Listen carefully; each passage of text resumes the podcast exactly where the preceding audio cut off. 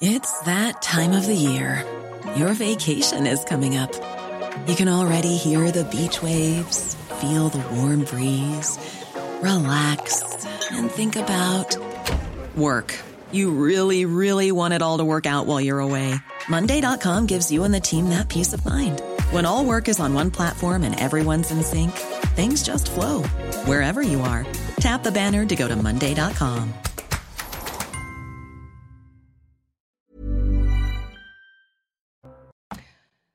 Bonjour à tous, il est 14h, bienvenue sur CNews. Je suis ravie de vous retrouver pour une heure et demie de débat et d'actualité avec au sommaire aujourd'hui des habitants de la ville de Neuilly sur Seine sans gaz. Pour quelle raison? Une coupure? Un problème énergétique? Pas du tout.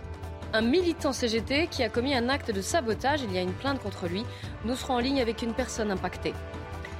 Jamais les professeurs du public se sont autant auto-censurés en classe en cette journée de la laïcité, le 9 décembre. Les résultats édifiants de cette grande enquête menée par l'IFOP que vous découvrirez. Et puis cette question, faut-il interdire la chasse le week-end, les jours fériés et pendant les vacances scolaires? Une proposition de loi d'un député écologiste ravive le débat. Mais avant cela, c'est l'heure du journal. Avec vous, Mickaël Dorian. Bonjour, Mickaël. Bonjour Clélie, bonjour à tous. C'est à l'occasion de la journée nationale de la laïcité, l'IFOP réalise une étude sur les atteintes euh, à la laïcité. Le résultat est inquiétant. Le port des tenues religieuses ou encore le taux d'absentéisme lors de certains enseignements ne cesse d'augmenter. On y apprend également que 49% des enseignants se sont déjà auto-censurés dans leur enseignement. C'est 10 points de plus qu'en 2020. Les explications de Marine Sabourin. C'est un constat alarmant. 52% des professeurs s'autocensurent dans leur enseignement contre 43% en 2020 afin d'éviter de possibles incidents sur les questions de religion. Un phénomène particulièrement présent en REP, zone d'éducation prioritaire. Dans les établissements publics, le nombre de professeurs confrontés à des contestations a considérablement augmenté depuis 2020, notamment sur les sujets tels que la mixité filles-garçons. Elle arrive avant la laïcité, par exemple. Et là, on est à plus 9% euh, de, de, professeurs qui expriment avoir constaté euh, ce, ce, ce, type de, de, de, remise en question de leur enseignement. Une contestation qui s'exprime également en histoire-géographie lors de cours liés à l'histoire des génocides ou des religions. On sent bien que cet enseignement est particulièrement euh, sensible et que les professeurs qui enseignent euh, cette discipline sont particulièrement vigilants, font s'autocensurent plus que les autres. Depuis septembre 2021, près d'un enseignant sur deux a été confronté à au moins une atteinte à la laïcité, avec notamment le port de couvre-chef à caractère Enfin, parmi les professeurs ayant constaté le port de tenue religieuse dans l'enceinte d'un établissement, seulement un sur deux le signale à l'administration. Un principe de laïcité à l'école qui vacille depuis l'assassinat de Samuel Paty et des professeurs seuls face à cette situation. 77% d'entre eux considèrent que le ministère de l'Éducation nationale n'a tiré aucun enseignement de sa mort en 2020. Covid, bronchiolite, grippe, cette triple épidémie gagne du terrain et inquiète les Français en ces fêtes de fin d'année. Dans une tribune publiée ce jeudi, 12 associations de malades exhortent le gouvernement à réinstaurer l'obligation du masque obligatoire euh, dans les lieux clos. Ils demandent à ce que l'on pense davantage aux personnes vulnérables. Et vous, qu'en pensez-vous? Êtes-vous prêt à un retour du masque obligatoire, notamment dans les transports? On vous a posé la question.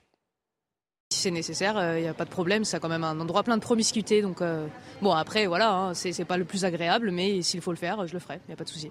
On n'est plus à ça après, on les a déjà eus. Voilà, s'il y a besoin, on, s'est entraîné. On le fera, on s'est entraîné. Oui, bah oui, si ça permet de protéger les gens, pourquoi pas. J'ai des amis quand même qui ont eu des. Euh, des cas un peu qui ont été des cas un peu compliqués du coup j'essaie de, quand même de faire attention et du côté de la vaccination contre le Covid-19, la campagne de rappel piétine, notamment chez les plus de 60 ans. Ce matin, François Braun, le ministre de la Santé, a assuré sur RMC que tout le monde pouvait se faire vacciner. On l'écoute.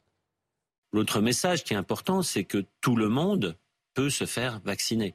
La vaccination n'est pas réservée aux personnes à risque ou aux plus de 60 ans, comme j'ai pu l'entendre. La vaccination, c'est pour tout le monde. Mais la cible, même si le terme n'est pas très bon, la cible pour moi, ce sont les plus fragiles, bien évidemment. Et puis football, J-1 avant France-Angleterre en quart de finale de la Coupe du Monde au Qatar. En conférence de presse ce matin, Hugo Lloris appelle à la prudence et concernant la sélection anglaise, le capitaine des Bleus assure qu'il s'agit d'une équipe que les joueurs de l'équipe de France connaissent très bien. Écoutez. Euh, les Anglais sont reconnus euh, partout dans le monde. Euh, de par leur championnat, grâce à la Première Ligue, grâce à leur club très compétitif en, Coupe d'Europe. Donc, pour la plupart de, nos joueurs, on les, connaît très bien, on a l'habitude de, les affronter. pour d'autres, on les côtoie au quotidien en Angleterre. Mais voilà, si on peut, si on peut approfondir les connaissances des uns et des autres, on peut, on, va le faire. Et on termine avec les fans de Johnny Hallyday qui lui rendent hommage aujourd'hui à la Madeleine. Cinq ans après sa mort, des centaines de personnes sont sur place. Plusieurs tubes de la star ont résonné ce matin. Une messe a eu lieu dans cette église parisienne, devenue lieu de mémoire pour les fans depuis les obsèques du rocker. Je vous propose d'écouter certains d'entre eux interrogés au micro de CNews. J'ai 64 ans, depuis l'âge de 12 ans, que je suis Johnny et tout ça. Et là, c'est un manque. Euh, incroyable. L'homme est parti, mais le chanteur reste. Il restera euh, jusqu'à tant qu'on disparaisse tous. Ça va faire euh, plus de 40 ans, euh, plus de 50 ans qu'on le suit. Voilà. Et c'est au jour d'aujourd'hui, c'est le seul qui a pu réunir autant de monde de différents, de différents âges. C'est-à-dire du petit au plus grand, donc de 7 à 77 ans. Voilà pour la belle équipe, voilà pour l'actualité. La belle équipe continue à présent avec Mélie Mathias et ses invités. Venez avec nous, venez avec nous, Mickaël. En tout cas, déjà 5 ans la mort de Johnny. Euh, c'est fou. Merci, Mickaël. On vous retrouve à 15h. La belle équipe, donc, justement, puisque vous en parliez, Yvan Rioufol est aujourd'hui parmi nous. Et également Philippe Bilger. Bonjour. Et puis sont venus en renfort Michel Chevalet. Oui, c'est le renfort. en renfort. Et notre spécialiste des questions économiques à CNews, Eric de Ritmaten. On va évidemment parler des coupures euh, d'électricité. Michel Chevalet, on compte sur vous pour nous expliquer ce test qui a eu lieu ce matin dont on ne sait rien. Rien du tout. Rien n'est sorti. Ah, c'est bien verrouillé, hein C'est très verrouillé. Euh, avant cela, euh, c'est une histoire dont on débattait hier. Philippe Bigère, vous n'étiez pas sur ce plateau, mais ça ne vous a pas échappé. Cette professeure. pourtant, l'émission a été réussie. Ah, merci Philippe, vous nous avez regardé. Euh, vous avez vu cette professeure donc de Sciences Po ah. Paris qui donnait des cours de danse de salon, notamment tango, depuis des années aux élèves et qui dit donc avoir été euh, licenciée par, la, par les l'IEP de Paris. Pourquoi? Eh bien parce que quelqu'un aurait porté plainte contre elle, l'aurait accusée d'être sexiste et avoir eu des propos discriminatoires. Pourquoi? Elle, elle dit que voilà, qu'elle utilisait le mot homme et femme alors qu'on lui avait dit d'utiliser le mot leader et follower. Elle était ce matin l'invitée de Pascal Pro, écoutez-la. Ils sont poussés à bout par quelques extrémistes qui veulent renier tout et casser tous les codes la danse de salon a des codes, c'est régi. Moi, j'ai été employée pour exercer une profession avec des codes, d'accord? J'ai fait réflexion, et je l'ai dit, donc ça doit être peut-être à ça que fait référence l'élève, que justement, euh, dans la danse, mais il y a tellement de personnes homosexuelles. certaines personnes ont créé ce qu'on appelle des cours de same-sex. C'est leur problème si en cours de same-sex, ils considèrent que ce n'est pas quoi, C'est les cours pour les gens de même Justement, les gens qui dansent homme-homme et femme. Parce que ça permet justement, et ces gens-là disent follower leader. Mm. S'ils veulent être appelés follower leader, c'est leur problème. Mais moi, je ne le veux pas. Alors là, que la direction de Sciences Po Paris a communiqué, elle se défend d'avoir licencié cette professeure, dit au contraire qu'elle est partie d'elle-même, qu'elle a choisi de démissionner. Vous allez voir le communiqué. Euh, alors c'est un peu long à lire, je ne vais pas tout vous le dire, mais elle s'engage, elle rappelle que Sciences Po s'engage contre toute forme de discrimination et dénonce fermement les mensonges et l'instrumentalisation politique générée par la démission d'une professeure de danse. Alors, nous, avons, nous sommes en ligne avec Roland Dana. Bonjour monsieur, merci d'être avec nous. Euh, Bonjour. Vous êtes professeur de danse de salon, vous êtes responsable du, de l'école de danse Georges et Rosy. C'est un endroit mythique depuis des décennies à Paris, c'est rue de Varennes. Donc c'est votre métier aussi d'enseigner les danses de salon. Euh, est-ce que vous avez compris cette polémique Vous, comment ça se passe dans vos cours? Alors, c'est, ça me dépasse parce que euh, je, ne comprends pas cette polémique qui prend des proportions euh, si énormes. nous sommes à 300 mètres de, de Sciences Po. Nous recevons régulièrement euh, des élèves de Sciences Po, que ce soit en cours privé ou en cours collectif, et on n'a jamais eu ce genre de problème de polémique. Alors, les termes que, que nous utilisons, euh, hommes-femmes, on ne les utilise pas vraiment parce que ça, c'est dans le cadre euh, médical qu'on utiliserait ce mot, mais on utilise surtout danseurs, danseuses. Maintenant, si un groupe privé comme SOSPO nous demande de, de, les appeler followers, leaders. C'est un groupe privé, c'est les clients, ils ont, qu'ils en décident. Ils ont toute liberté et démocratie de, choisir ce qu'ils souhaitent.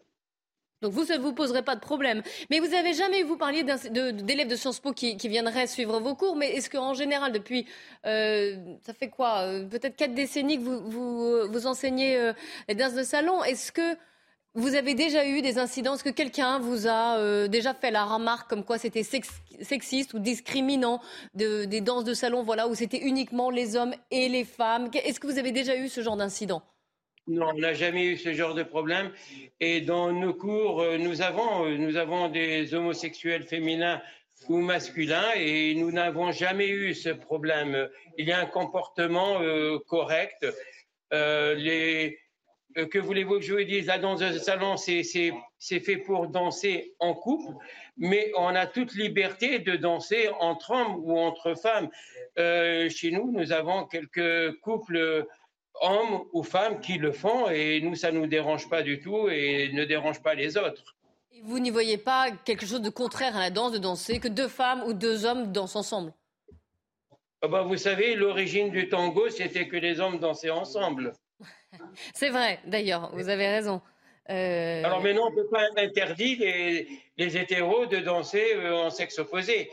Euh, généralement, les hommes viennent pour danser avec les femmes et, et les femmes avec les hommes. Euh, et, là, non plus, on ne les interdira pas de, de danser ensemble. Yvan Je pense que, oui, allez-y. Dans la danse, il y, a, il, y a, une liberté, il faut qu'il y ait une liberté. Et la danse, c'est une expression corporelle où les gens peuvent euh, s'unir comme ils le souhaitent. Mais donc, si je comprends bien, euh, vous, vous dites finalement qu'elle a été, euh, cette professeure de danse, Valérie, a été trop rigoriste dans son interprétation du tango? Je pense qu'il y a une, un certain orgueil et autorité qu'il qu ne faut pas. Euh, avant tout, on est artiste. Si on est professeur de danse, on est danseur. Et on n'a pas à polémiquer euh, à ce sujet-là. Je pense qu'il y a un autre problème que, euh, que cette polémique. Euh, ça va plus loin, je pense. Mais qu'est-ce que, qu'est-ce que vous voulez dire, ça va plus loin? Qu'est-ce que vous y voyez?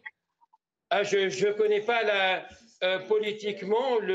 Je pense qu'on n'a pas à mettre notre politique personnelle euh, dans un cours de danse. Euh, on peut avoir un avis politique personnel, mais qu'on n'a pas à partager avec d'autres. Je vais donner la, parole en plateau, vous restez avec nous. Yvan Rioufol et Philippe Bilger, donc, qui, vous écoutent.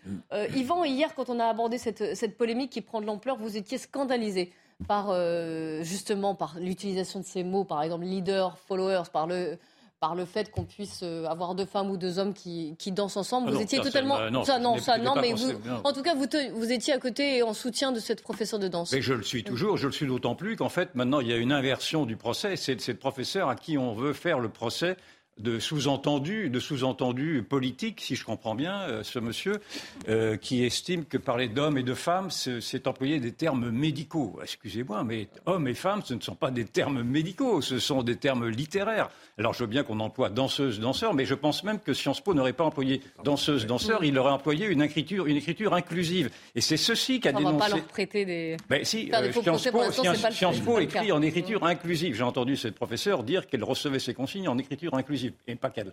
Et donc, il n'y aurait même pas de danseur-danseuse. Et puis, d'ailleurs, interrogeons-nous de savoir pourquoi est-ce qu'on prend des anglicismes, follower, etc., ou leader et follower. Donc, ces, tous, ces, tous ces mots sont insupportables à entendre, mais surtout, ce qui est le plus insupportable, c'est que dès que vous avez quelqu'un, en l'occurrence cette femme professeure, qui s'insurge contre ce wokisme de salon, elle, elle fait du tango de salon, mais il y a un wokisme de salon, dès qu'elle s'insurge et qu'elle commence à dire que cela commence à bien faire d'avoir des leçons de morale de ceux qui interdisent de parler d'hommes et de femmes, immédiatement c'est elle qui est accusée comme étant en fait une renégat ou une, visiblement une obscurantiste, une réactionnaire ou tout ce que vous voulez. Et donc je suis d'autant plus furieux qu'en effet maintenant c'est l'inversion de la preuve.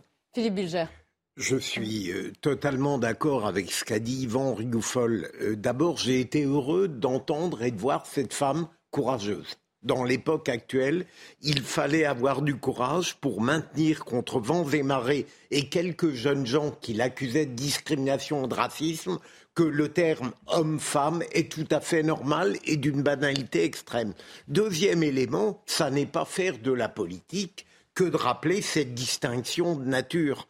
Je trouve que il y a une manière euh, totalement scandaleuse d'introduire de manière totalitaire une contestation de données naturelles et cette femme a été obligée de partir parce qu'elle portait haut le pavillon de, de l'évidence. Et ça, je trouve que Sciences Po se défausse un peu euh, confortablement de sa responsabilité. Je trouve que la pour aller dans, votre sens, la responsabilité de Sciences Po aurait dû être d'aller à la défense de ce professeur-là et non pas de l'accabler comme elle vient de le faire. Ils sont visiblement en défense de, des élèves. Vous avez vu le communiqué parce que plusieurs euh, se sont sentis offusqués et se sont plaints hein, de la, oui, professeure.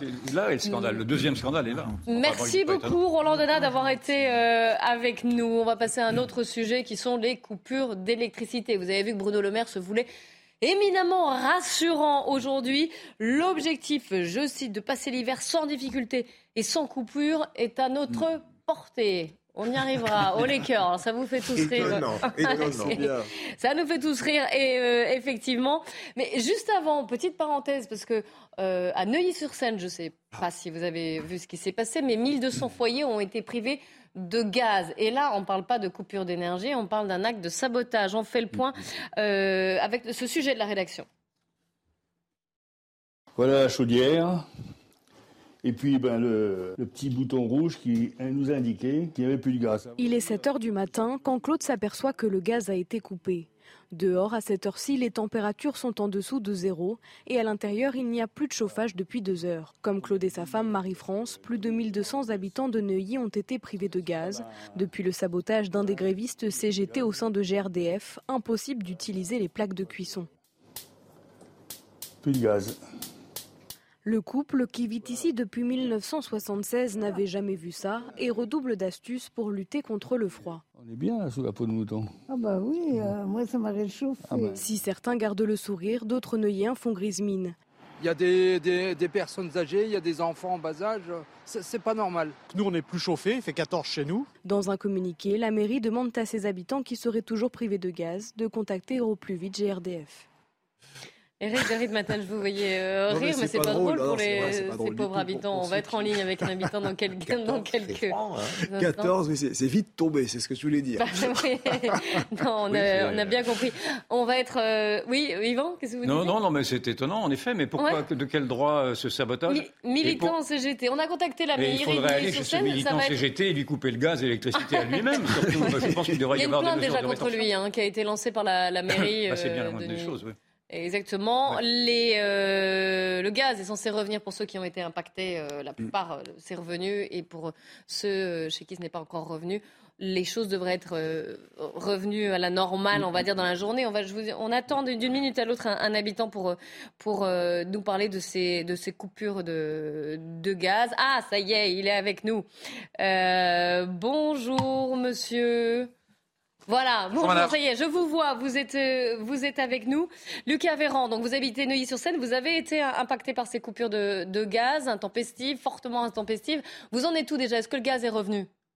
Le gaz est revenu ce matin, effectivement. Merci beaucoup euh, de, vous tenir informé de, l'évolution de la situation. Le gaz est revenu ce matin après un peu plus de, 24 heures euh, du coup sans aucun gaz. Donc euh, me concernant, c'était sans chauffage. Euh, et comme vous l'imaginez, en plus étant dans, un appartement assez mal isolé, il a fallu bah, redoubler de courage pour affronter la nuit avec un pull bien chaud.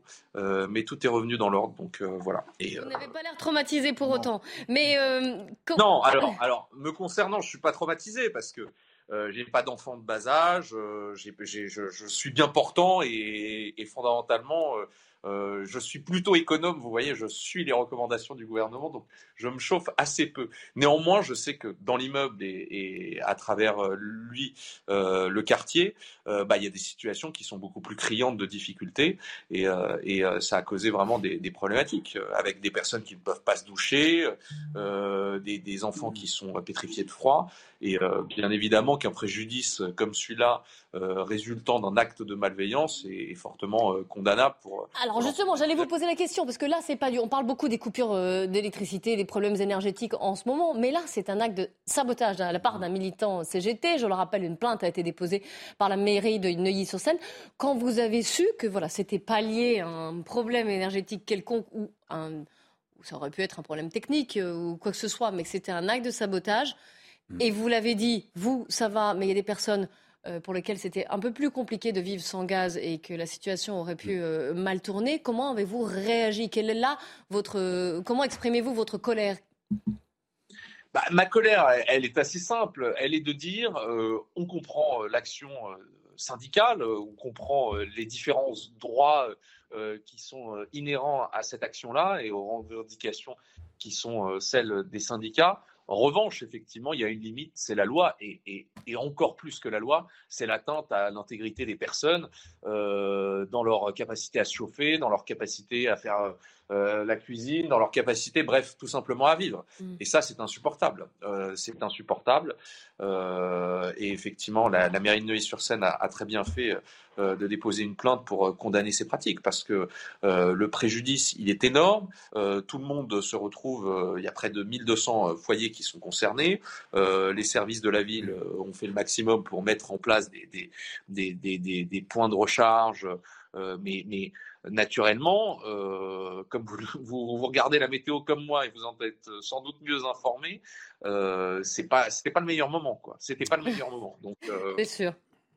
Eh ben, merci beaucoup d'avoir témoigné euh, aujourd'hui sur notre antenne. Réchauffez-vous bien et, profitez du gaz donc qui bah, est. Je vais mettre les en oui, en laine c'est bien aussi. Hein.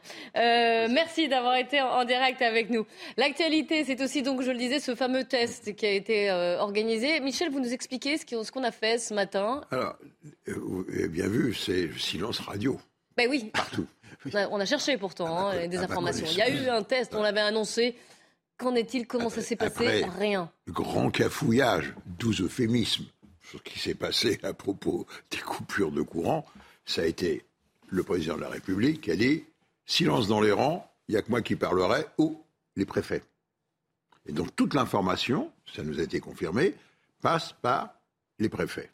Donc là, on ne sait pas si le test a été concluant ou non, s'il y a des choses qu'il faut améliorer. Alors, euh, réponse. Il faut, bien situer qu'est-ce que c'est qu'est-ce qui s'est passé? Il s'est passé quelque chose qui est, somme toute, classique, qui porte sur les coupures, mais que dans des grosses boîtes comme EDF, comme Enedis, euh, ou même le lancement d'Ariane, hein, il y a ce qu'on appelle des, remises à niveau, des répétitions, de façon que les gens soient entraînés pour faire face à une situation. Alors je vais prendre un autre exemple que les coupures de courant, mais qui est, par exemple, quand il y a des tempêtes de neige, Enedis sait qu'il va y avoir des tempêtes de neige, le préfet sait que sur la région, il va y avoir des problèmes de circulation et des problèmes d'alimentation électrique parce que des arbres vont tomber, etc. Et la SNCF le sait également qu'elle va avoir des problèmes de rupture de caténaire. Donc, qu'est-ce que l'on fait dans ces cas-là? On fait ce qu'on appelle une répétition, c'est-à-dire qu'on va on, on se dit, on va se mettre à un instant zéro dans la situation où il y a eu 20 cm de neige qui est tombée, est-ce que les chasse-neige sont prévus? Est-ce que le personnel est là? Est-ce que le personnel peut arriver? La communication se on, remet en route tous les acteurs et on fait rejouer, si vous voulez, un peu en virtuel, la, situation. On remobilise les moyens. Eh bien là, dans le cas de la coupure, comme il n'y a pas eu de coupure de, délestage depuis longtemps, et dans le contexte actuel qui est tout de même très, très sensible sur le plan économique et politique, eh bien dire, on va dire RTE dit, ça y est, on va rouge, il va falloir délester, et on dit à RTE, allez, au boulot, organisez le délestage parce qu'il va me manquer, mettons, 10 000 mégawatts ou chose comme ça. Voilà la situation. Et donc là, à RTE, de dire, je vais, en fonction des moyens que je vais avoir de courant, parce qu'ils sont variables d'une région à une autre, en fonction des lieux de consommation qui sont plus importants d'une région à l'autre, je vais soulager pour éviter les mots coupures, délestage, soulager mm. la fourniture d'électricité pour permettre de joindre, comme vous le savez, les, deux bouts. Et donc, ça porte sur l'échelon, c'est une région. Dans la région, on passe au département. Donc là, le rôle du préfet, qui va tout coordonner, c'est lui. Et c'est le préfet qui va dire, donc, vous allez aller là, là, là ou là, ça va porter sur telle ville, et même Enedis va dire, dans telle ville, je vais faire tel quartier. Cet autre quartier, je ne peux pas parce qu'il y a un hôpital, il y a les pompiers, et, là, et où il y a les centres de, télécom. Et ça va aller même, théoriquement, au niveau d'une rue. vous l'avez déjà vu, quand il y a des incidents électriques sur un transformateur, ben, euh, la première chose, moi, quand j'ai eu des incidents, on va voir si les voisins ont du courant. Si les voisins n'ont pas de courant, on dit, oh, c'est pas moi, c'est pas moi, parce qu'on ne sait pas, mais c'est ça. Et puis on va un peu plus loin, on appelle les copains, puis on dit Ah ben non, mais moi j'ai du courant. Et pourtant, il est à, il est à 100 mètres, parce que c'est très régionalisé par. Un jour, il faudra que je vous montre comment euh, les lignes qui partent. Voilà. Vous savez Et donc, que- on a, on a rejoué, on a rejoué On a ça. rejoué un voilà. scénario. C'est tout. Pour voir si tous Mais les acteurs le- on- et les services d'information et les services Oui, si- s'il y avait une bonne coordination. Mais pour l'instant, on n'a pas le, le- le bilan, le résultat de ces Il y en aura pas, à mon Et on avis. l'aura pas. Mais non. Euh, juste, vous saviez qu'ils avaient annoncé peut-être une. euh, je vérifie en même temps que je vous parle. J'ai déjà vérifié tout à l'heure, mais ça aura peut-être changé. Peut-être une alerte orange pour lundi. Vous savez que les températures chutent. Oui. Euh, toujours pas d'alerte pour lundi, hein, finalement. Voilà. Il Selon était, EcoWatt. C'était une hypothèse en fonction de la météo. Ouais.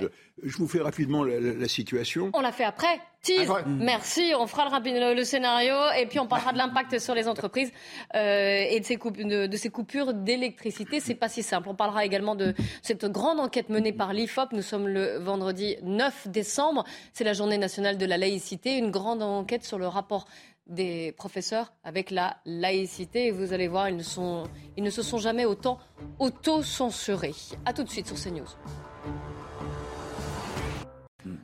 14h30 avant de reprendre notre débat, le point sur l'actualité, Mathieu Devez. Le signal EcoWatt reste en vert ce lundi. Le gestionnaire RTE ne prévoit pas d'aléas sur le réseau électrique en début de semaine prochaine, malgré un pic de consommation et une vague de froid attendue. Le dernier signal orange émis par la plateforme date d'avril dernier. Trois mois de débat sur la fin de vie, c'est le programme qui s'ouvre aujourd'hui pour quelques 200 Français tirés au sort. Ils conseilleront en mars le gouvernement sur un éventuel changement de loi. Le cadre d'accompagnement de fin de vie est-il adapté aux différentes situations rencontrées ou d'éventuels changements devraient-ils être introduits? C'est la question qui occupera cette convention citoyenne. Enfin, la fête des Lumières prend ses quartiers à Lyon. Elle a débuté hier sous le signe de la poésie, de l'humour, mais aussi de la sobriété énergétique. La mairie a misé sur des éclairages LED peu énergivores. 2 millions de visiteurs sont attendus jusqu'à dimanche soir. C'est magnifique, il faut aller en profiter si vous avez la chance. Michel Chelevalet est avec nous, Yvan Riofol aussi, Eric de Ritmaten et Philippe Bilger. On reprend notre débat sur euh, justement la crise énergétique. Et euh, vous me l'avez, vous venez de me le dire. Au fait, c'est vrai que depuis ce matin, nous comptons deux réacteurs nucléaires supplémentaires, donc Voilà. 40 Sur connectés 56. sur 56. Euh, Il y en a encore qui manquent à l'appel. hein. Ah bah oui, ça euh, fait 16, il en manque 7. Ouais, quand même encore qui beaucoup. manque à l'appel, et j'ai entendu, pardon, Ouais, euh, Madame Anne Lauvergeon, qui était l'ancienne patronne d'Areva, déclarait il y a deux jours que l'on pouvait réactiver, si on le voulait, on pouvait réactiver Fessenheim. C'est-à-dire que Fessenheim pourrait refonctionner s'il a- s'il y avait une décision politique. Euh, je dis ça, moi je n'y connais rien, mais Madame Lauvergeon le dit. Donc euh, c'est bizarre que ça n'a pas été repris. peut-être changer d'avis. Pardon Ils vont peut-être changer d'avis. Ça m'étonnerait qu'en effet, il change d'avis, mais en tout cas, c'est intéressant à savoir que Fessenheim, parce qu'on nous avait dit que Fessenheim, maintenant c'était trop tard. Et... Pardon ça, ça me gêne un peu d'entendre je, Madame je, réper- Vergeon. je répercute ce qu'a dit Mme Le Gallon. Moi, je n'ai aucun naturel. Pourquoi ça vous gêne certitude. Pourquoi ça vous gêne Elle n'a pas brillé dans ce domaine-là, Ah, que je d'accord. sache. Et voilà, Ah oui, je ne enfin, comprenais pas pourquoi. Non, mais elle, a une, elle a une expertise Oui, oui. euh, technique qu'on peut lui- peut-être lui prêter malgré tout. Bon, Oui. voilà. Euh, moi, je voudrais vous faire écouter Emmanuel. Vargon, alors, euh, dans ces cas-là. Emmanuel Vargon, qui est la présidente de la commission de régulation de l'énergie sur le- les réacteurs nucléaires français, où nous en sommes. Et est-ce qu'il pourrait y en avoir d'autres qui, euh, qui pourraient être en état de marche Eh bien, écoutez sa réponse. En fait, on a eu un choc qui est que EDF, pour des raisons liées euh, à un phénomène qu'on appelle la corrosion sous contrainte sur les centrales Hmm. et à des décalages de maintenance, 18 réacteurs a perdu hein. en gros un quart de sa production nucléaire par rapport à d'habitude, ce qui est énorme. Et ça va prendre plutôt quelques années euh, pour être totalement en retour à la normale. Quelques années. bah, on pense que cet hiver, c'est un peu délicat, probablement l'hiver prochain encore, et puis chaque année, ça va s'améliorer.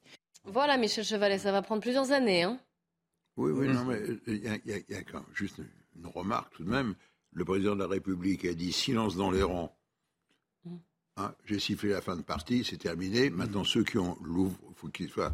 Et puis chacun, et on remet encore sa Oui, petite ça. couche euh, sur son œuf et Coupure d'électricité, on en parle, ça nous inquiète. Il y a beaucoup de, nombreuses craintes de la part des Français. Et alors certains ont eu un test géant, une sorte d'exercice euh, involontaire, imprévu hier. Ça s'est passé à Paris, dans le centre de Paris. Euh, de nombreux foyers, je ne sais pas si ça avait été votre cas, ont été privés d'électricité. Ça a quand même semé la pagaille. Clémence Barbier. Ah bah oui. Dans ce quartier du centre de Paris, c'est le noir total. Paris 5e, coupure totale d'électricité dans le quartier. Hier, vers 22h15, les lampadaires feux rouges et immeubles sont éteints. Plusieurs arrondissements de la capitale sont privés d'électricité. Jusqu'à 125 000 clients sont impactés. La coupure a surpris les habitants. On allait pour voir un spectacle de jazz et puis d'un coup tout le bloc de quartier dans le noir, donc euh, un peu intrigué bien évidemment. Noir complet, il n'y avait plus rien du tout, c'est vrai que c'était impressionnant à voir. L'électricité a été rétablie dans la plupart des foyers avant minuit. La panne vient d'un incident technique sur un transformateur, selon les gestionnaires de réseau Enedis et RTE. On s'est demandé ce qui se passait, on s'est dit bah on pensait que c'était pour janvier le délestage et c'est avant, non? Donc euh, voilà, on s'est juste posé la question et on a continué à faire notre vie. Des analyses seront lancées pour déterminer la nature de l'incident. Selon RTE, cette panne n'a aucun lien avec les coupures de courant programmées et ciblées qui pourraient survenir cet hiver en cas de surcharge du réseau électrique. Voilà, c'est une panne de transformateur, hein. ça n'a rien à voir avec les, coupures. Euh, des incidents, des incidents de réseau. Ça arrive, mais on est très démunis. J'en ai vécu hein. une également. Témoignage en direct, dans mon quartier, en direct, oui, il y a 15 jours, dans le 10e arrondissement. Alors c'était une, partie d'un quartier naturellement, mais avec une panne d'Enedis, mais qui a duré très longtemps et qui m'a fait, qui nous a fait euh, allumer des bougies. On on a dû retrouver effectivement la, pâle clarté des bougies. Donc, ce qui est très joli. Donc, il hein. faut faire attention oui, au risque d'incendie quand même. Joli, hein. On redécouvre les ombres, mais en même temps, il peut y avoir des incendies. Et vous avez vu la ruée dans, les, dans, les, magasins de camping pour trouver des réchauds des... Ce que, non, mais ce que je veux dire par là, c'est que ce sont visiblement des installations un peu fragiles, parce que si ça se multiplie, ah, je parle des installations Enedis, parce que Enedis avait mis là beaucoup de temps, avait mis 7 ou 8 heures avant de réparer. Hmm. Je parle de ça il y a 15 jours. Mais sont soumis d'attention. Mais je dirais sans parler de coupure de courant, le bon sens familial, vous avez chez vous une lampe de secours, des bougies, des trucs, enfin... Il faut les acheter. Attendez. Ce qu'on appelait une lampe de poche autrefois. On parle de l'impact sur les particuliers, sur les entreprises. Si jamais, mm. on, revient un peu à ces coupures euh, de courant, si elles ont lieu en, janvier, donc si le, froid persiste, euh, l'impact pour les entreprises, il sera, il sera réel. Hein. Alors, il sera réel. Alors, c'est vrai, il y a deux problèmes pour les entreprises. Effectivement, les coupures possibles. Hein, et quand on coupe deux heures, me dit-on, euh, la CPME, qui est la Confédération des petites et moyennes entreprises, quand on coupe deux heures, c'est deux jours pour se remettre en route. Je ne pouvais pas le croire, mais c'est la réalité parce qu'il faut tout reparamétrer. Alors je parle des industries, je ne parle pas d'une entreprise de service où l'ordinateur s'arrête, il repart, mais une entreprise vraiment qui produit, deux heures égale deux jours, vous voyez, de désorganisation. Et puis, le problème aussi, je vous donne juste les... Bon, après, vous avez vu, reparamétrer, effectivement. Et troisième problème, c'est l'absentéisme. Et là, tout à mm. l'heure, je discutais avec euh, Jean-Eudes Duménil-Dubuisson, qui est le secrétaire général des PME. Il me disait, j'ai mes adhérents qui s'inquiètent parce que si on vous dit la veille, demain, coupure de courant dans l'entreprise, ne venez pas travailler, ne venez pas travailler, vous avez les enfants sur le dos, qu'est-ce que vous faites? Comment les confier? Alors, du coup, ils viennent pas travailler. Voilà, c'est ça, ils viennent pas travailler. Donc, absentéisme dans l'entreprise et vraiment gros problème d'organisation gros problème d'organisation. Et si on va même un peu plus loin, mhm. puisqu'on le sait aussi, il y a les, hausses des factures d'énergie qui se profilent. Vous avez raison. Gros problème euh, mhm. économique, avec peut-être un, chômage à la hausse, au moins partiel. Alors ça, c'est peut-être le problème le plus grave, parce qu'aujourd'hui, euh, d'après les chiffres que j'ai obtenus, vous avez précisément 150 000 entreprises en danger. 150 000 entreprises en danger à cause des factures qui explosent. Et je vais vous donner juste un exemple. C'est le groupe William Sorin, connu. C'est Panzani, ah, c'est William Sorin sur les plats cuisinés, euh, c'est euh, Garbit. Eh bien, eux, carrément, ils ont euh, huit usines en France, quatre vont être à l'arrêt. Et ils ont fait un accord avec les syndicats pour que les 12 000 salariés, donc 12 000, ce qui est quand même pas rien, soient, ou 1200, pardon, je me suis trompé, 1200 salariés soient mis en activité mmh. partielle. Vous vous rendez compte Parce que à partir du 1er janvier ou du 2 janvier, impossible de remettre en route les, machines, ils ont trop peur des coupures. Et deuxièmement, que les factures explosent, parce que là, on parle d'une facture qui va passer de 1 à 10. Oui, les deux problématiques sont liées. Donc hein. multiplié par 10. Alors, ils m'ont donné les chiffres. Hein. Ils payent actuellement euh, des, factures qui sont à peu près des factures de, de, de 4 millions d'euros d'électricité. Actuellement, 4 millions elles vont passer à 40 millions. Oh là. Donc là, vous êtes 10 fois plus. oui, non. Chiffre que je tiens d'il y a une heure ouais. euh, du directeur de, de- de l'entreprise. Philippe Bilger. La situation va être terrible, mais euh, si euh, on va être confronté aux tests prévus, si en plus on a affaire à des tests imprévisibles comme celui qu'a subi c'est le quartier le cinquième, non mais des gens Bon, vont vivre, une- voilà, un petit des gens technique vont de vivre transformateur. l'enfer et des entreprises. Vous avez totalement raison, Eric, vont être obligées de mettre la clé sous la porte. L'expression est. En tout cas, ça nous a poussé à faire des, des économies, hein, 10% hein, de, de réduction. Oui, alors vous avez une application euh, qui s'appelle euh, EDF et moi. Et là, EDF, alors c'est un- je ne savais pas que ça existait. C'est une application. Vous y allez, vous rentrez votre numéro d'abonné et vous savez combien vous consommez et combien vous avez consommé. Et regardez, depuis qu'on fait peur aux Français, parce qu'il faut bien reconnaître que la peur a généré une, une remise un peu en question des, habitudes de consommation, 7 à 9 millions de consultations chaque jour et 140 millions de connexions depuis le mois de janvier. Ils n'ont jamais Mm. vu ça. Ils s'y attendaient même pas. Du coup, ça a baissé 10% la consommation électrique. Et je le disais, Même EDF était étonné. et EDF était étonné. Et petit geste simple. Vous coupez les veilles de, votre, euh, de vos appareils domestiques. Vous coupez les veilles. Souvent, il y a la diode qui reste allumée. Mm. Il suffit de couper même le téléviseur. Le soir, souvent, on met juste sur veille. Vous économisez quand même 15%.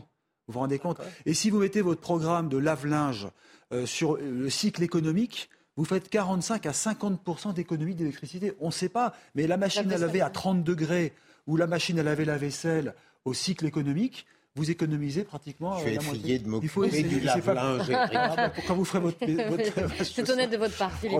Euh, euh, Et il y a, Yvan il y a Rigaud. aussi une autre incidence qui, pour l'instant, n'a pas été abordée, mais qui me semble se profiler, c'est celle de la fracture territoriale. Parce que dans Mhm. les délaissements que l'on voit poindre, on a bien compris que dans le fond, ça n'atteindra pas les grandes agglomérations, au prétexte que dans les grandes agglomérations, vous avez des hôpitaux, vous avez des lieux sensibles, des pompiers, etc., et qu'on ne peut pas euh, segmenter à ce point des interventions. Donc, il, il risque de se profiler des interventions dans les zones, à nouveau dans les zones rurales, c'est-à-dire qu'à nouveau, Ah oui, une- cette France dite des gilets jaunes, pour aller vite, pour comprendre ce que je veux dire, cette France des gilets jaunes va à nouveau être pénalisée, a priori, je parle a priori, je n'ai aucun élément pour le dire, mais enfin, si vous, si vous décryptez les, les discours qui sont, euh, qui sont lancés Mm. pour l'instant, on comprend bien que les agglomérations seront privilégiées par rapport aux zones rurales à nouveau, et donc cela risque d'accentuer cette différence qui, qui- que l'on a vue. Vous euh, approuvez, euh, Michel Chevalet Exact, oui, oui, oui. oui. D'où l'achat de groupes électrogènes, d'ailleurs, en ce moment. Hein, vous avez un, boom des ventes de- d'électrogènes.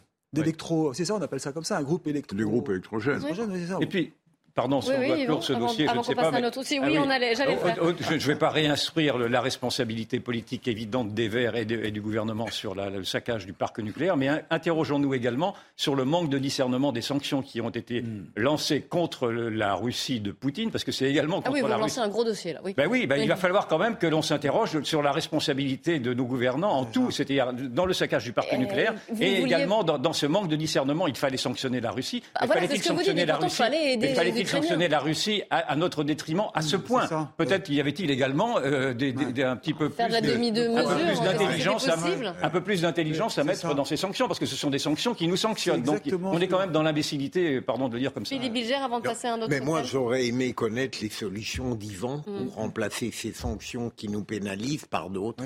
Eh bien, euh, je n'en sais rien. Moi, je ne suis pas au gouvernement. Mais je trouve que si vous vous contentez d'avoir comme sanction des sanctions qui nous sanctionnent, cela me paraît complètement délirant. Donc, il y avait peut-être d'autres sanctions que celles-ci, en tout cas. Difficile, hein Non, non, mais je, je mettais Yvan, j'espérais le mettre en difficulté, mais il répond. Non, mais moi, je suis, je jamais. suis un, je suis un observateur et j'essaie de, j'essaie de donner, d'être le, le, le- le porte-parole de ceux qui s'interrogent en posant des questions qui sont, dans le fond, des questions banales sur l'inconséquence de, de ces gouvernants qui nous ont mis dans cette ça. mouise, parce que ce sont eux qui nous mettent dans cette mouise-là. C'est ce que me disait un chef d'entreprise tout à l'heure au téléphone. Il me disait finalement, euh, on, on est victime aujourd'hui des mesures. Poutine nous regarde, sûrement il regarde les télévisions Mais oui. occidentales, il se dit ah bah j'ai mis à genoux l'Europe et les entreprises vont fermer, il va y avoir des licenciements. Enfin c'est le monde à l'envers. quoi, C'est le- c'est le finalement. monde à l'envers. Oui, et tout le monde se félicite Russes, malgré hein. tout que l'on tienne tête à tout titre. Moi, je veux bien qu'on tienne tête à tout titre. Je ne demande pas mieux, mais, mais ça ne me, paraît pas être une très bonne ne- on ne pouvait pas ne pas être quand même aux, aux côtés des Ukrainiens. Non, on ne peut pas ne pas être. Mais enfin, on ne peut pas, non, encore une fois, alors là, du coup, au risque de me répéter, il y a peut-être d'autres moyens de le faire plier. Bah, que... Je les cherche, mais bah, j'en vois pas.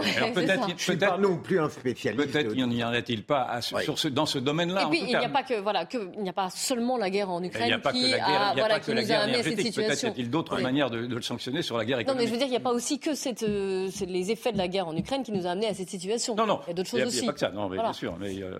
Mhm. Je remercie juste Eric de Matin et Michel Chevalet qui sont venus sur ce plateau pour parler de ces coupures de, courant.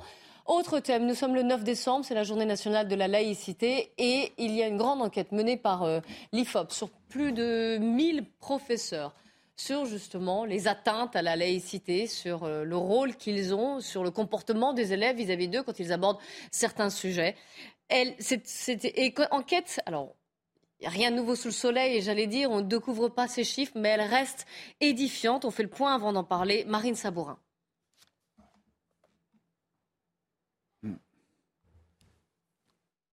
C'est un constat alarmant. 52% des professeurs s'autocensurent dans leur enseignement contre 43% en 2020 afin d'éviter de possibles incidents sur les questions de religion. Un phénomène particulièrement présent en REP, zone d'éducation prioritaire. Dans les établissements publics, le nombre de professeurs confrontés à des contestations a considérablement augmenté depuis 2020, notamment sur les sujets tels que la mixité filles-garçons. Elle arrive avant la laïcité, par exemple. Et là, on est à plus 9% euh, de, de professeurs qui expriment avoir constaté euh, euh, ce, type de, remise en question de leur enseignement. Une contestation qui s'exprime également en histoire-géographie lors de cours liés à l'histoire des génocides ou des religions. On sent bien que cet enseignement est particulièrement euh, sensible et que les professeurs qui enseignent cette discipline sont particulièrement vigilants, s'autocensurent plus que les autres. Depuis septembre 2021, près d'un enseignant sur deux a été confronté à au moins une atteinte à la laïcité, avec notamment le port de couvre-chef à caractère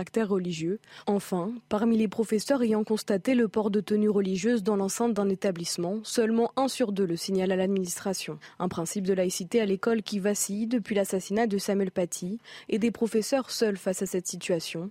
77% d'entre eux considèrent que le ministère de l'Éducation nationale n'a tiré aucun enseignement de sa mort en 2020. Nous sommes en ligne avec Mickaël Sadoun. Bonjour, merci d'être en direct euh, dans la belle équipe sur CNews. Vous êtes consultant régulièrement interrogé sur ces questions de laïcité. Je voudrais revenir sur un chiffre qui m'a particulièrement euh, euh, étonné dans cette enquête. 77% des professeurs interrogés considèrent que le ministère de l'Éducation nationale n'a tiré aucun enseignement de la mort de Samuel Paty en 2020. Je voudrais savoir évidemment ce que vous en pensez et comment on peut expliquer que rien n'a été fait, qu'on a eu quand même un signal d'alarme plus que tragique euh, en 2020. On pensait que ça ferait bouger les choses. Eh bien non, expliquez-nous pourquoi les professeurs ne se sentent toujours pas soutenus. Écoutez, je pense qu'il y a toujours une passivité de la hiérarchie. Euh, elle n'ose pas faire de vagues. Je vous rappelle que dans le, collège même où Samuel Paty a été tué, euh, pour le moment, ils ont refusé euh, de, rendre des hommages officiels pour ne pas heurter les élèves. Ils n'ont pas voulu renommer le collège en collège Samuel Paty pour ne pas faire de vagues. Donc je pense qu'il y a un problème au niveau de la hiérarchie. Il y a aussi un problème au niveau des professeurs eux-mêmes, puisque cette étude de l'IFOP montre que euh, la conception de la laïcité, en fait, a évolué chez les jeunes professeurs. Ils sont beaucoup plus libéraux, entre guillemets, que euh, leurs anciens qui étaient beaucoup plus républicains et beaucoup plus fermes sur ces principes. À l'image de la société, j'allais dire, hein, je vous interromps, mais c'est à l'image de la société aussi. On le sait, parmi les, euh, les jeunes français, il y a une conception plus souple de la laïcité. Tout à fait. Alors après, on peut se demander si c'est de la tolérance ou si c'est juste qu'ils qu'ils plient totalement et qu'ils abandonnent face à un phénomène religieux et une résurgence religieuse qui est beaucoup trop importante compte tenu de l'immigration. On voit qu'il y a évidemment un lien entre cette immigration, la présence de l'islam dans certains quartiers et les atteintes à la laïcité dans les établissements scolaires. Donc si vous voulez, c'est un problème très général à régler et je pense qu'actuellement la laïcité, euh, non seulement dans les textes, celle de 1905 puis celle de 2004, ne, n'a pas encore euh, pris en compte ces nouveaux enjeux dans la mesure où ils se présentaient et que les, enjeux, notamment culturels, ne sont pas traités par notre conception de la laïcité. Voilà, par exemple, l'abaya et le camis sont des vêtements qui peuvent ne pas être qualifiés de religieux. Ce sont des vêtements qui ont une connotation culturelle. En l'état, les textes ne nous permettent pas vraiment de lutter contre ça. C'est important ce que, ce que vous nous dites. Je vais faire réagir euh, Philippe Bilger et Yvan Rioufol. Juste avant, écoutez Papendiaï, le ministre de l'Éducation nationale, qui euh, s'est félicité parce qu'il y a eu euh, que, entre guillemets, 353 atteintes à la laïcité recensées. Vous savez que désormais, on a les chiffres et donc c'est en baisse. On revient au chiffre de septembre. Écoutez-le. Pour le mois de novembre, le chiffre est de 353 euh, atteinte euh, à la laïcité, 353 euh, signalements. C'est donc une baisse par rapport. C'est une baisse par rapport au, mois d'octobre. On revient au niveau du mois de septembre. En voilà. à peu près. En fait, ça nous incite évidemment à, continuer, à la fois à continuer en veillant à bien appliquer la loi de 2004 avec fermeté et avec discernement, en accompagnant les équipes pédagogiques, en formant aussi les enseignants, les chefs d'établissement. Philippe Bilger. Alors, oui, non, j'ai pas même pas eu le temps de poser ma, question. vous êtes beaucoup plus rapide. Je, devinais où vous vouliez en venir, Clélie. Euh, d'abord, je suis frappé, non pas que je, que je dénonce la journée de la laïcité, mais par moments, je me dis que les problèmes de laïcité prennent une importance démesurée à l'école et qu'au fond, euh, on oublie ses missions fondamentales. On ne parle plus que de la laïcité. Deuxième élément. Les missions fondamentales de, de... l'école, c'est-à-dire apprendre, absolument. Deuxième élément. Donc on en parle trop pour vous euh, on est obligé d'en parler, mais en même temps, je trouve qu'il ne faut pas faire de la laïcité une sorte de totem absolu mm. qui empêche d'examiner le reste. Deuxième élément, je constate que, vous l'avez dit, Clélie, depuis l'assassinat de Samuel Paty, rien n'a été fait. Euh, je ne, c'est évident. Et troisième élément, là, je suis peut-être un peu plus pessimiste encore. Je me demande, et je reprends ce qu'a dit Michael Sadoun, est-ce qu'on peut imaginer une situation, même avec un pouvoir fort, pardon, qui restaurerait la confiance de tous les mmh. professeurs? C'est cela qui me fait peur. La situation est tellement dégradée d'une telle méfiance, d'une telle gangrène psychologique et intellectuelle, avec une telle emprise quotidienne d'une culture qui veut nous dominer, que je crains qu'en définitive, on ne parvienne pas à retrouver la confiance du monde professoral. C'est dur ce que vous dites. Ouais, mais je, très pessimiste, effectivement.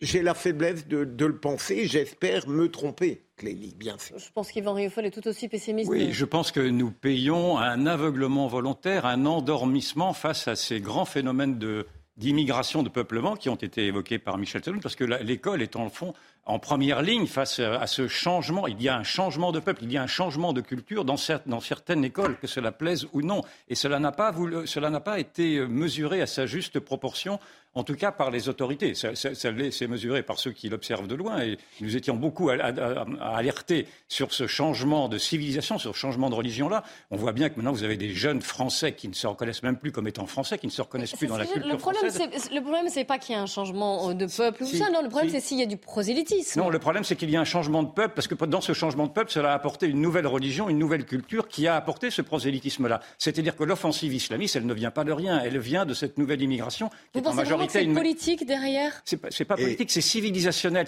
Nous, nous, assistons au cœur même de l'école à un choc de civilisation. Et l'école n'est pas préparée à ce choc de civilisation-là. Et personne n'a été préparé. Visiblement, les, les, professeurs ne le sont pas, en tout cas.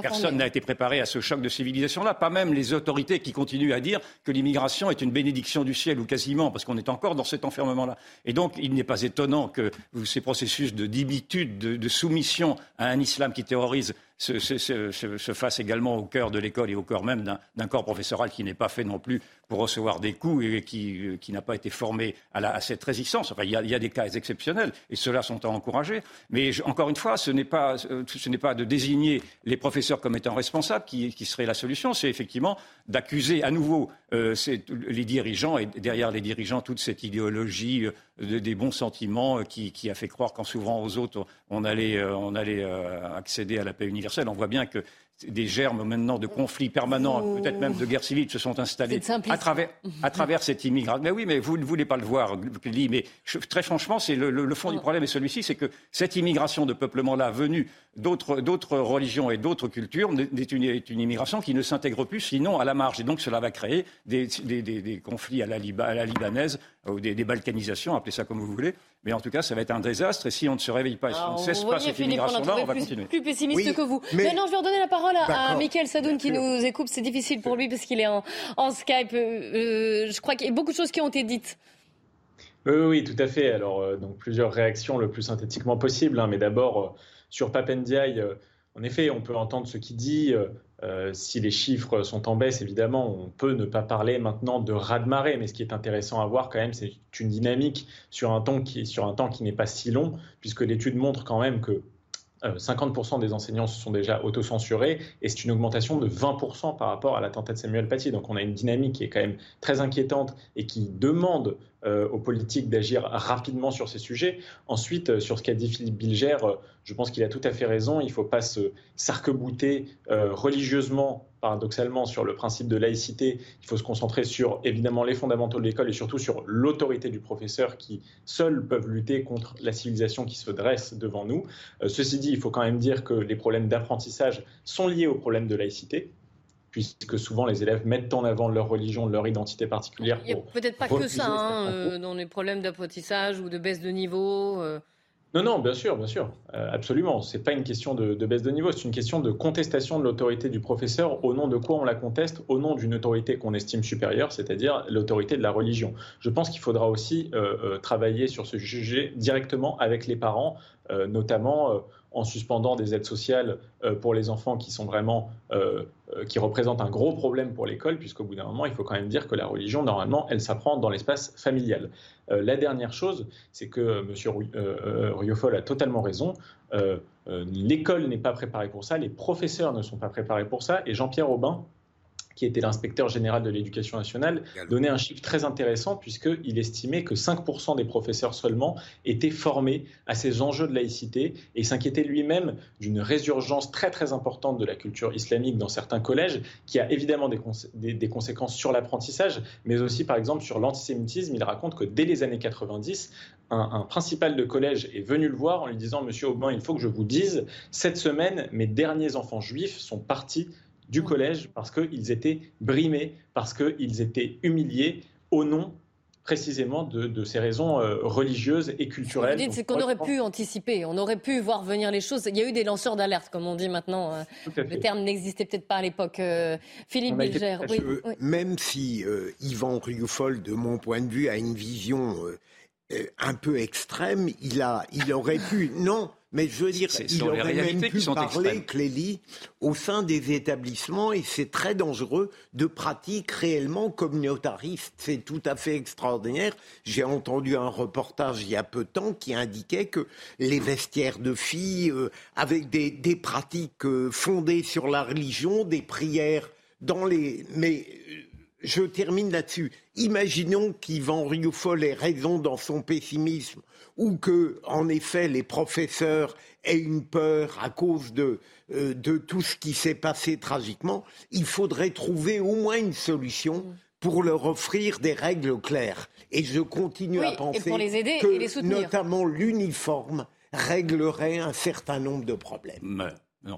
Mais non, mais le, fond, du problème n'est pas celui-ci. L'islam radical se rit de l'uniforme. L'islam radical porte lui-même un uniforme. Mais non, à partir du moment où vous ne voulez pas considérer effectivement qu'il y a maintenant un véritable, un véritable défi qui nous est lancé, on ne fera rien. Mais on reste ensemble. On, se retrouve juste après le journal de 15h. Merci beaucoup, Michael Sadoun, d'avoir été euh, en ligne avec nous. Dans un instant, nous irons boulevard de la Chapelle. C'est dans le 18e arrondissement de Paris. Vous savez qu'un camp de migrants qui avait été démantelé il y a à peine trois semaines s'est reformé et la maire de Paris est attendue sur place euh, d'ici quelques minutes. Euh, restez bien avec nous sur CNews. Il est 15h sur CNews. Soyez les bienvenus si vous nous rejoignez. Le journal, Mickaël, c'est à vous. Rebonjour Clélie, bonjour à tous. Passer l'hiver sans coupure est à notre portée, assure Bruno Le Maire en visite à la centrale nucléaire de Panly en Seine-et-Marne aux côtés du nouveau PDG d'EDF, le ministre de l'économie a tenté de rassurer. Nous sommes dans la bonne direction, arrêtons de dire que c'est la catastrophe. Ce n'est pas vrai, a-t-il déclaré. Le rebond de l'épidémie de Covid-19 et la campagne de rappel vaccinal qui piétine, notamment chez les plus de 60 ans. Ce matin, François Braun, le ministre de la Santé, a assuré sur RMC que tout le monde pouvait se faire vacciner. On l'écoute. L'autre message qui est important, c'est que tout le monde peut se faire vacciner. La vaccination n'est pas réservée aux personnes à risque ou aux plus de 60 ans, comme j'ai pu l'entendre. La vaccination, c'est pour tout le monde. Mais la cible, même si le terme n'est pas très bon, la cible pour moi, ce sont les plus fragiles, bien évidemment. Un avion de combat nouvelle génération développé par le Japon, le Royaume-Uni et l'Italie dans le cadre d'un programme baptisé GCAP. Les trois pays s'associent pour un appareil qui devrait voir le jour à l'horizon 2035 alors que l'archipel nippon cherche à renforcer sa stratégie de défense dans un contexte géopolitique tendu. Et puis J-1 avant le choc France-Angleterre en quart de finale de la Coupe du Monde au Qatar. En conférence de presse ce matin, Didier Deschamps a donné son sentiment sur ce match. Selon le sélectionnaire de l'équipe de France, les Bleus peuvent faire la différence demain grâce notamment au numéro 10. L'Angleterre prendra des dispositions comme nos quatre euh, adversaires précédents ont pris des dispositions. Après Kylian a cette capacité euh, de pouvoir faire des différences quand on va vite, l'adversaire a, moins de temps pour euh, s'organiser. Alors, ce n'est pas la vitesse qui fait marquer des buts, il faut autre chose avec. Mais euh, on peut contrer beaucoup de choses. Les fans de Johnny Hallyday lui rendent hommage aujourd'hui à la Madeleine. Cinq ans après sa mort, des centaines de personnes sont sur place. Plusieurs tubes de la star ont résonné ce matin et une messe a eu lieu dans cette église parisienne devenue lieu de mémoire pour les fans depuis les obsèques du rocker. Écoutez Jean-Claude Camus, l'ancien producteur de la star, interrogé tout à l'heure. C'est important d'être là avec euh, tous ses fans, avec tous ceux qui l'aiment, comme on l'a tous aimé, vous savez. C'est cinq ans déjà, cinq ans déjà, un immense vide. On a fait tellement de grandes choses et il a été tellement en dehors du, du Johnny Hallyday que vous connaissez, tellement humain, tellement, tellement gentil. C'était la famille, c'était la famille. Voilà pour l'actualité et c'est à vous Clélie Mathias pour la suite de la belle équipe. Merci Mickaël et je suis toujours avec Yvan Rioufol et Philippe Bilger. On va partir boulevard de la Chapelle dans le 18e arrondissement de Paris. On a parlé et d'ailleurs on était sur place euh, cette semaine de ce camp de migrants qui s'était installé après avoir été euh, démantelé il y a trois semaines. La maire de Paris, Anne Hidalgo, est euh, attendue sur place d'une minute à l'autre. Gauthier Lebret, est-ce que vous m'entendez? Est-ce que vous êtes avec nous? Oui, bonjour Gauthier. Euh, je le disais, Annie Hidalgo attendue sur place. Est-ce qu'elle va annoncer des solutions pérennes pour ces, pour ces migrants? Alors, ce qu'a proposé Anne Hidalgo à l'État, c'est 1000 places de plus dans des centres d'hébergement d'urgence, puisque c'est vraiment un jour sans fin. Ici, ce camp a été démantelé il y a à peine un mois, et tenez-vous bien, il a été démantelé pas moins de 17 fois depuis le début de l'année. Et c'est toujours la même histoire. La préfecture intervient et essaye de mettre à l'abri euh, ces migrants, mais il y a toujours trop peu de places dans les centres d'hébergement d'urgence. C'est pourquoi Anne Hidalgo va se déplacer sur place pour proposer, je vous disais, à l'État de les mettre à l'abri dans ces 1000 places supplémentaires accordés euh, par la mairie de Paris. Alors en plus, vous vous en doutez, vous voyez comme je suis euh, habillé, il fait très froid, donc c'est évidemment très compliqué euh, pour eux. Les questions sanitaires ne sont absolument pas respectées. Il y a une épidémie de gale, selon la mairie de Paris, à l'intérieur de ce camp. Et au même moment où Anne Hidalgo sera sur place, il y aura un conseiller d'opposition, les Républicains du 18e arrondissement, qui dénonce la politique de la mairie de Paris, qui la juge, je le cite, pro-migrants et qui sera donc sur place en même temps euh, que euh, Anne Hidalgo, la maire de Paris. Et selon lui, Anne Hidalgo n'a que faire de la situation des habitants du 18e arrondissement. On suivra, hein. on vous retrouvera euh, Gauthier sur, sur place, évidemment. Merci beaucoup à vous. un mot quand même, Philippe Bilger, Yvan Riofol, 1000 places supplémentaires d'hébergement. C'est pour vous, c'est mieux que rien, d'accord, mais ça, peut, ça peut rendre cette situation tenable, c'est ça qui manquait? Mais quand je pense, euh, Clélie, que c'est la 17e fois que tout ça est mis en œuvre, et j'aimerais poser une question naïve. Parmi ces migrants, combien sont en situation régulière ou non? Parfois, j'ai l'impression qu'on s'occupe de tout, de leur sauvegarde, c'est normal sur le plan de l'humanité, mais qu'on ne se préoccupe pas de l'essentiel. Est-ce qu'ils ont le droit ou non d'être en France? La réponse est non. Ce sont tous, ce sont tous quasiment, hein, ce, sont tous quasiment des clandestins depuis maintenant 2015. Depuis 2015, depuis que Mme Hidalgo avait déployé des banderoles en arabe et en anglais en disant welcome, bienvenue, et en arabe, je ne sais pas comment ça se dit, à ceux des, des migrants des clandestins qui étaient passés par l'Allemagne et qui avaient été rejetés de l'Allemagne en fuyant la Syrie. Et d'ailleurs, à, l'époque, je me souviens que Mme Hidalgo, en 2016, avait déjà ouvert un camp humanitaire à Paris. Alors, je ne sais pas ce qu'il est devenu, ce camp humanitaire-là. Mais enfin, à partir du moment où vous, voulez accueillir tout le monde et que vous vous flattez d'être généreuse, vous avez maintenant, en effet, toute la misère qui débarque.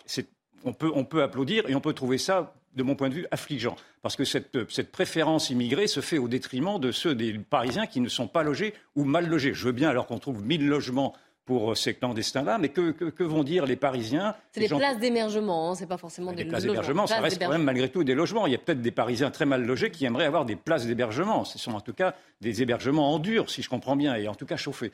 Et, et donc je trouve ceci complètement inconséquent. On reste dans cette bêtise humanitariste qui veut faire croire qu'au prétexte que l'on accueille tout le monde, on serait, on serait généreux, alors qu'on laisse ces gens-là dans des conditions effroyables. Et donc, il y aura donc un, un, camp qui va être encore ouvert avec 1000 places, et je vous fais le pari ici même que dans 15 jours ou 3 semaines, nous allons reparler à nouveau de ceux de, de la chapelle qui vont redébarquer. J'ai vu d'ailleurs hier, hier soir, il y a eu une manifestation de, de clandestins qui ont bloqué la circulation, j'ai vu des vidéos circuler, et parmi les clandestins, vous en aviez qui, qui avaient des pancartes en disant, euh, j'ai noté, We have right. Alors, pardon, mon anglais Nous été avons, Nous avons les droits. Nous avons, les des droits. Nous avons des droits. We have rights. Nous avons des droits. Bah. Donc, ils sont instrumentalisés. Ils ont très bien compris quelle était la mécanique aujourd'hui de notre culpabilisation. Pourquoi, pas? Ouais. Mais pourquoi est-ce qu'ils auraient des droits? Ils n'ont aucun droit, ils sont clandestins, oh, ils n'ont que le droit de partir, ils n'ont que le droit de se faire expulser. oui, voilà, précisément. Donc, voilà. Ils, ils, ont vu quelle était la filière, et aujourd'hui, en effet, vous avez une immigration de droit. C'est-à-dire que vous mettez les pieds en Europe, et singulièrement en France, et vous n'êtes pas expulsé, parce que maintenant, on a multiplié une série de droits protecteurs, prétendument protecteurs. Ils sont protecteurs d'eux-mêmes, peut-être, mais en tout cas, pas d'une société qui est devenue terriblement fragile. Et moi, je, suis, je, conteste, je conteste ceci, et pourtant, je vous assure que j'ai aussi un cœur. Philippe non, mais je rejoins. D'ailleurs, il y a une excellente démocrate démographe, pardon, Clélie, euh, qu'on entend peu parce qu'elle n'a pas une vision angélique, qui dit exactement cela. On est passé à une immigration de droit. Oui, et ça change absolument. très naturellement. Michel Tribala, pour ne pas la citer. Absolument. Autre sujet qui n'a rien à voir, on retournera sur place, un boulevard de la Chapelle, euh, dès qu'Anne Hidalgo sera arrivée.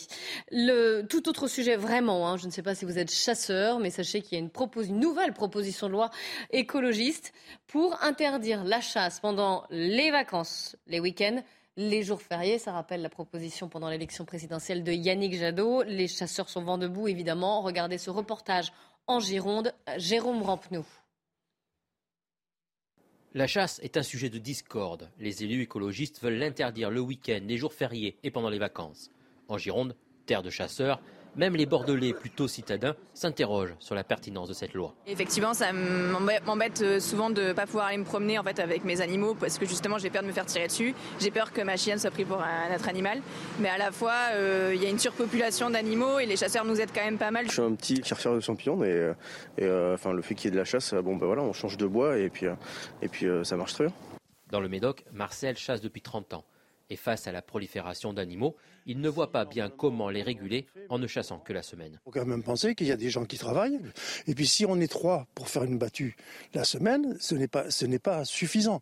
Donc il vaut mieux faire le, le week-end où tout le monde ne travaille pas et où les gens peuvent venir. Les règles sont très strictes pendant la chasse. Tout est mis en place pour assurer au maximum la sécurité et prévenir d'éventuels promeneurs. Le panotage au bord des routes, c'est une chose, mais également tout à chacun de se renseigner sur le territoire, s'il est privé ou public. Sur les forêts domaniales, il y a de quoi aller se promener. Et puis pour le reste des territoires, on partage l'espace en étant évidemment vigilants les uns aux autres.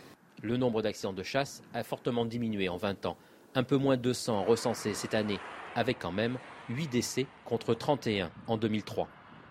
Yvan Rioufol, je vous pose la question, est-ce qu'il faut interdire la chasse le week-end, les jours fériés, pendant les vacances scolaires pour limiter donc les, accidents ou est-ce qu'il faudrait prendre plutôt d'autres mesures? Moi, je pense qu'il faudrait interdire la tyrannie des verts parce que ça commence à bien faire cette religion verte qui pense avoir la vérité sur tout.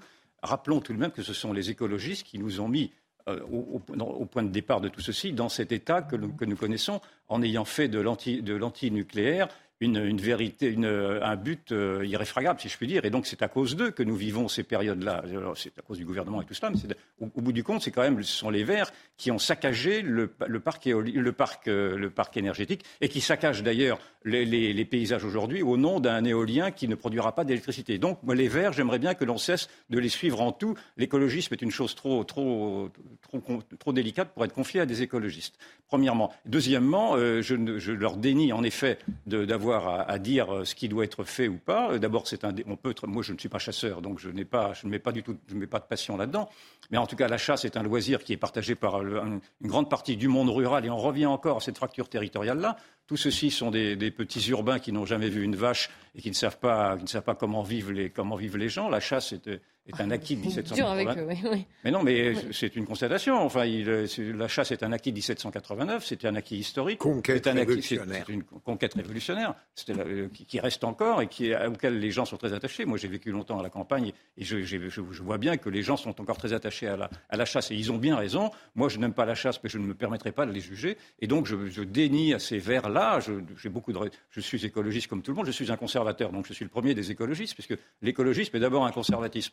Mais je, je dénie- Oui, alors oui, je vois, je vois à peu près ce que vous faites. mais, bon, mais en tout cas, je ne veux pas, je ne veux pas de, de, de cette, de, de, ces, de ces, euh, je, n'arrive pas à trouver les mots, pardon. Enfin, de ce clergé Ouais, médiatique qui veut imposer sa religion. Donc pas d'interdiction, si je résume, hein, pas d'interdiction pour vous de la chasse le Vous avez week-end, avez fériés, bien ça. résumé, Euh, Philippe Bilger, vous de quel, dans mais- quel camp êtes-vous? Mais moi, je ne chasse pas, je l'ai dit, Clélie, et je ne comprends pas cette propension française, probablement écologiste, qui euh, peut être hostile à des pratiques sociales euh, qui sont inscrites dans notre tradition, mais qui éprouvent le besoin de les interdire. C'est une maladie. Mais c'est surtout pour prévenir les accidents. Vous Oui, avez vu qu'il y a encore des gens qui sont. Hier encore, il y a un automobiliste qui a été touché. Oh, J'allais mais. répondre de manière anticipée à votre argument. D'abord, la plupart des, des accidents euh, sont créés entre chasseurs. Pas forcément l'année dernière, vous vous souvenez cette jeune Et- fille qui avait Ah, mais été. bien euh, sûr. Mais c'est oui, mais enfin, euh, beaucoup- allez le dire à sa famille. Non, mais Clélie, c'est beaucoup plus rare et c'est dra- dramatique.